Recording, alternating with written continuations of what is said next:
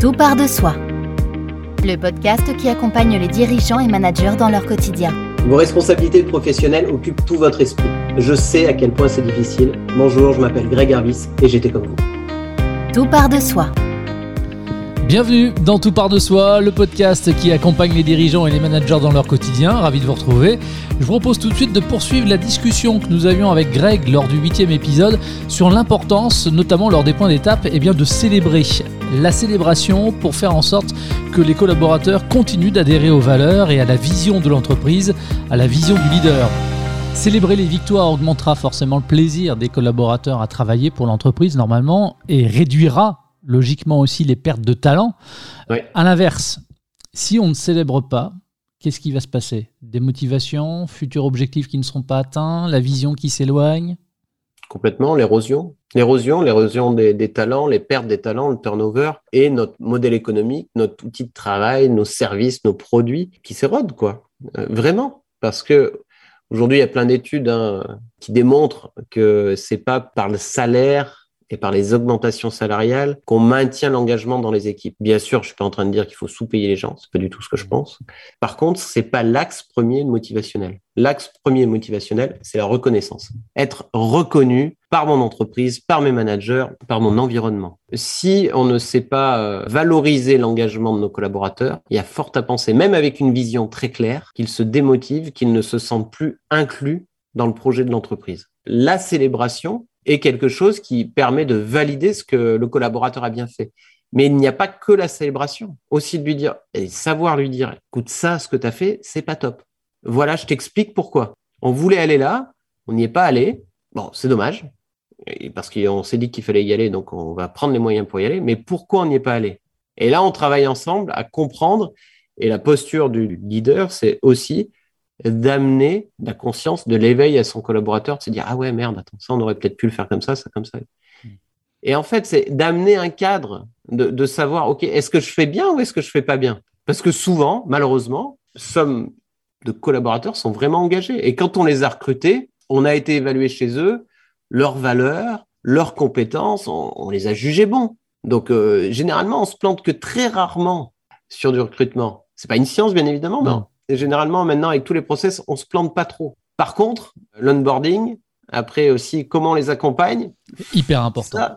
C'est la base. C'est la base. Donc oui, partager une vision, on l'a, on l'a dit, mais aussi les différentes étapes qu'on pose, le développement de compétences et, et comment je l'accompagne, comment je lui fais savoir si je suis satisfait ou insatisfait. Ce qui se passe souvent, Là, on arrive après sur les fins d'année, on est sur les entretiens annuels d'activité, on y arrive, ok, cool. Et le collaborateur qu'on n'a pas vu durant un an, on l'a juste vu à son embarquement, on l'a peu intégré, puis on le voit au bout d'un an, on lui dit, oh, ça c'était nul, ça c'était nul, ça c'était nul. Ah, mais pourquoi tu m'as pas dit? C'est à toi de savoir, hein, c'est sur ta fiche métier. Mmh. Bon, je caricature bien sûr, mais c'est pas le rôle du manager, c'est pas le rôle du leader.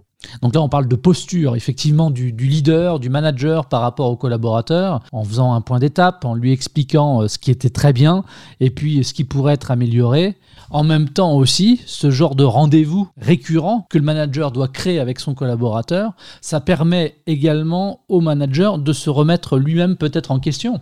Parce que si l'objectif n'a pas été atteint, peut-être que l'objectif n'était pas le bon, ou peut-être qu'il fallait faire aussi différemment dans les choses qui étaient demandées. Complètement, mais euh, le leader est plutôt là pour faire le phare éclairé et puis amener un peu cette posture libérée, que les collaborateurs sachent mettre en place les comment. Et sur cette mise en place de comment, bien sûr que le leader a son rôle dans le brief des briefs. C'est exactement ça. C'est que à un moment, on peut avoir défini un comment, des étapes intermédiaires qui sont peut-être pas les bonnes et il faut savoir se le dire. C'est pour ça qu'on parlait de recalibrer, de reprendre ça en main et de se dire ok, là on s'est planté et c'est la vie. Enfin, moi je connais très peu de personnes. Alors part toi peut-être JB qui se plante euh, jamais. mais n'importe quoi. il faut savoir se dire les choses et oui, le leader doit se remettre en question comme le collaborateur. Mm. On va se raccrocher à l'actualité du moment en pleine crise sanitaire là, avec des collaborateurs qui sont en télétravail. On célèbre en visio aussi? Ouais, il y a plein de façons de faire. Il y a vraiment plein plein plein de façons de faire pour célébrer. Une nouvelle fois, tout dépend ce qu'on met euh, derrière ce mot de célébration. J'ai vu une boîte, un dirigeant qui avait euh, calé une visio avec ses collaborateurs justement sur une atteinte d'objectifs qui s'est fait en pleine pandémie, dans des conditions très compliquées, extrêmement dures, et ils ont réussi à développer des trucs très forts. Et le leader de cette team a organisé donc une célébration en visio où il avait fait livrer à chacun au même moment un cadeau qu'ils ont ouvert ensemble. Et puis après, il y avait tout un jeu autour de ça. C'était génial. Ouais, parce que pour le coup, c'était hyper interactif en plus. Ça a été super interactif. J'ai une boîte qui a fait un cours d'onologie comme ça aussi pour célébrer à distance. Aujourd'hui, il n'y a que la limite de notre euh, pouvoir de création. Quoi. Alors, c'est quand même pas anodin hein, si j'ai décidé de, de, parler de la crise sanitaire, parce que comme toutes les crises, elle a obligé forcément les dirigeants à s'adapter, euh, peut-être même à revoir leurs objectifs euh, à atteindre pour rejoindre la vision. Depuis deux ans que la Covid nous emmerde, pour paraphraser le chef de l'État dans les colonnes du Parisien au mois de janvier, il a fallu faire preuve de, de résilience, hein, c'est le, mmh. le, vrai mot à la mode. Lors du, du précédent épisode, tu nous as rapidement glissé à l'oreille que depuis le début de ta carrière, tu avais dû faire toi preuve de, résilience. Tu nous expliques un petit peu? Oui, bah, la résilience, c'est un mot qui est devenu euh, de plus en plus à la mode et central dans la vie de chacun, mais aussi dans les, dans les entreprises. À la base, ça venait de la sidérurgie plus exactement comme il faisait, mais euh, c'était l'aptitude d'un matériau à résister au choc. Et on parlait d'un matériel résilient comme ça qui pouvait se détordre et se retordre. Et, c'est venu dans le jargon dans les années 80 dans les boîtes, où on vient aujourd'hui parler plutôt euh, notre capacité à, être endurant, à sortir plus fort d'une épreuve, à réussir à résister aux aléas, à encaisser les chocs et euh, à surmonter une épreuve et à savoir rester debout malgré tout. Je pense que c'est la vie, bien sûr, de tout à chacun, bien sûr, euh, de nombreux leaders. Et cette euh, pandémie amène un maximum de résilience parce que oui, il faut savoir résister à ça. Et euh, bah oui, moi dans ma carrière, ça a été très très présent. D'abord d'un point de vue personnel. Mais dans ta carrière même, alors évidemment, euh, le, côté privé a un impact aussi sur ta vie professionnelle. Bien sûr. Mais si on ne se concentre que sur l'activité professionnelle, quand il y a des crises comme ça qui, viennent, comme la pandémie, quelle posture doit avoir le dirigeant? Comment faire face? Comment réussir aussi à réviser sa stratégie en période de crise? Pour que tout cela euh, continue de, fonctionner et qu'on continue de, faire adhérer les gens Ouais, alors dans le comment, euh, je vais te donner des, pistes selon moi. Après, sur euh, le, quoi, de quelle posture du dirigeant, je pense que c'est de savoir faire face aux événements avec optimisme. Le dirigeant se le doit, et le doit à ses équipes, mais de savoir faire face aux événements avec optimisme. réussir à faire face à l'adversité avec un maximum de, sérénité et de prendre en compte de toute façon qu'il y aura toujours un moyen de contourner les obstacles. Il y aura toujours une façon de faire. On le voit là pendant la pandémie, beaucoup d'industries, beaucoup d'entreprises se sont réinventées. Il y aura toujours un moyen de contourner. Pour moi, c'est central et c'est la posture du leader. Euh, l'envie de se montrer endurant et plus fort. Voilà, c'est un défi euh, personnel qu'on se lance de faire évacuer toutes les ondes négatives qui pourraient nous trotter dans la tête parce qu'on en a souvent. Et un des trucs qui marche euh, vraiment, c'est une capacité euh, d'avoir de l'humour. Plutôt que de s'apitoyer euh, sur son sort ou ce qu'on vit, un manager résilient aura une tendance à se marrer, quoi, à plaisanter mmh. et, et s'estimer plutôt heureux. Alors, bien sûr que ce sont des mots, tout ça, hein, mais cette posture-là, je pense qu'elle est importante et fondamentale de savoir convertir l'échec en succès, savoir convertir la douleur en joie, de pouvoir réussir à développer une, une, bonne maîtrise de soi. Convertir une crise en opportunité aussi peut-être. Bien sûr. Et puis, euh, savoir construire des croyances positives. Euh, ok, là en ce moment, euh, au moment où on enregistre, on est en pleine pandémie, c'est la merde hein, aussi pour paraphraser. mais on pourrait avoir tendance à tomber dans le négativisme. C'est vraiment savoir combattre les pensées négatives et en maîtrisant les émotions positives la résilience, une personne résiliente va être en mesure, une nouvelle fois, de transformer la difficulté, l'adversité en quelque chose de positif.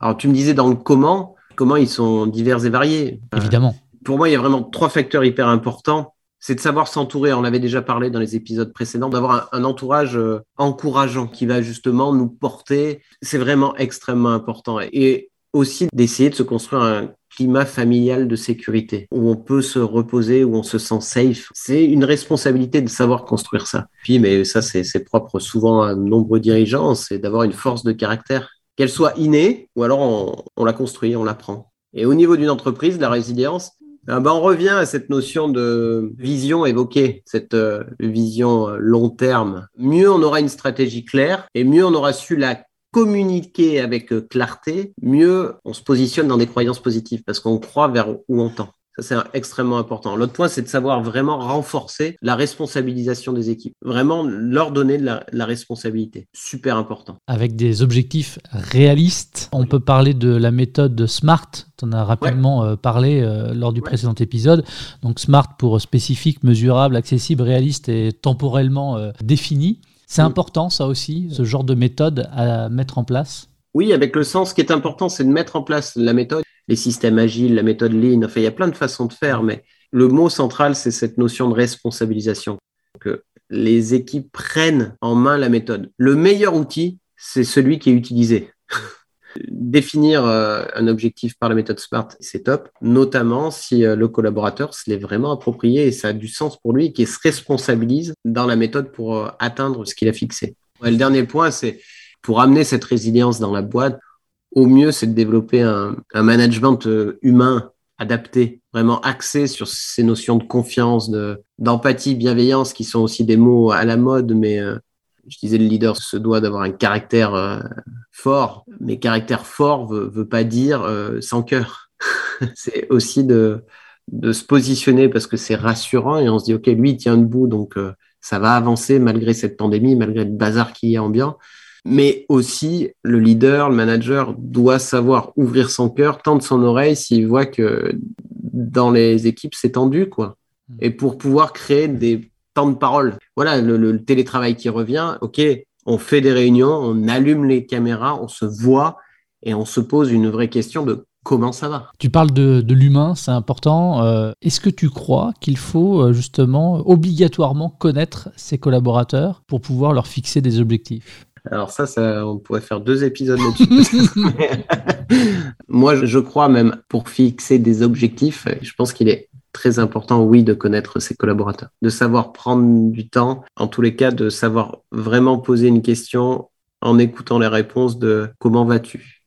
Déjà, le bonjour chaque matin au niveau de ses collaborateurs, euh, il est crucial. Alors, quand on a une équipe euh, de 10 000 personnes, euh, quand on est la tête euh, de tous ses collaborateurs, on est bien d'accord, c'est pas possible, mais on a toujours un cercle autour de nous. Et ce cercle-là, notre responsabilité, c'est d'y veiller, de les connaître, bien sûr. Et pour moi, c'est de mettre en place une stratégie où on développe nos collaborateurs sur leurs points forts. Souvent, on crée des plans de développement pour développer les faiblesses de nos collaborateurs, ce qui est une stratégie qui est peut-être pas mauvaise en soi, mais pour moi, rendre encore plus fort nos collaborateurs sur leurs points forts, c'est une vraie force pour l'entreprise. Et donc, de ce fait-là, il est nécessaire de les connaître, bien sûr, pour réussir à leur fixer des objectifs qu'ils pourront atteindre et dans lesquels ils vont pouvoir s'épanouir. Les objectifs, quand ils n'ont pas été atteints, ça veut dire quoi? C'est qu'ils n'étaient pas réalistes quand ils ont été euh, voilà, euh, posés?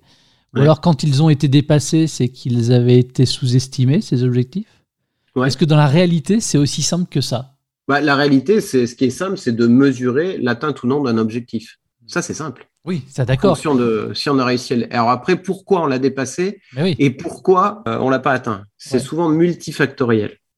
Il y a plein de choses. Par contre, ce qui est crucial, c'est de prendre ce temps d'analyse. Ça peut être le contexte. On se lance une stratégie où on se dit sur un segment, on veut aller faire euh, plus 15 l'éphéméride, c'est bon, contextuellement, on est bien, tout va bien, enfin voilà, on est en route pour aller faire plus 15. Bam, pandémie, tout ferme.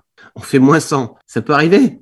Et là, on n'était pas en, en maîtrise et au moment où on a pris notre décision, on n'avait pas ce contexte-là, toute la somme d'informations. Et ça arrive souvent. Alors bon, là, je prends un cas gros et grossier en plus, mais quand on fixe des objectifs, on peut aller dans une direction qui était vraie à un moment M, mais qui dans ce moment M plus 1 n'est plus vrai. Le danger, c'est pas qu'on ait mal fixé l'objectif. Le danger, c'est de pas savoir aller recalibrer son objectif. Parce que là, on va aller créer des frustrations. On va bien évidemment perdre du business, perdre du développement. Et et on va pas arriver à la vision qu'on s'était posée. Donc c'est savoir se repositionner se remettre en énergie et trouver des solutions. Greg, je n'ai qu'un regret sur euh, cet épisode et peut-être sur d'autres de ce podcast finalement, c'est de ne pas avoir euh, la possibilité de, proposer finalement une, une, vraie visio à ceux qui écoutent, parce que j'aurais bien voulu quand même qu'ils voient ta tête quand je t'ai demandé euh, comment tu célébrais à l'époque chez Decat. On pourra joindre une ou deux photos de fêtes qu'on faisait. Ou, voilà, Allez, chiche. Ah ouais, chiche, ouais. déguisé en César ou avec un carte euh, de Rémi Gaillard euh, dans les magasins. On a fait beaucoup de choses euh, qui amènent de la joie parce qu'il y a, voilà, trois points dans les entreprises, un maximum de liberté, un maximum de joie, un maximum de croissance. Si on sait faire vivre ça dans nos célébrations, dans nos équipes, on marche. Greg, on dit souvent que les émotions gouvernent le monde en entreprise. Il semble que ce soit plus compliqué. Y a-t-il une place pour les émotions du dirigeant au sein de l'entreprise? Le dirigeant a-t-il le droit d'avoir des émotions Si ça t'intéresse, eh bien, je te propose d'en parler dans le prochain épisode. Bah écoute, ça, je passerai peut-être bien, ouais. ouais. Je viendrai faire un tour. Tu seras le bienvenu.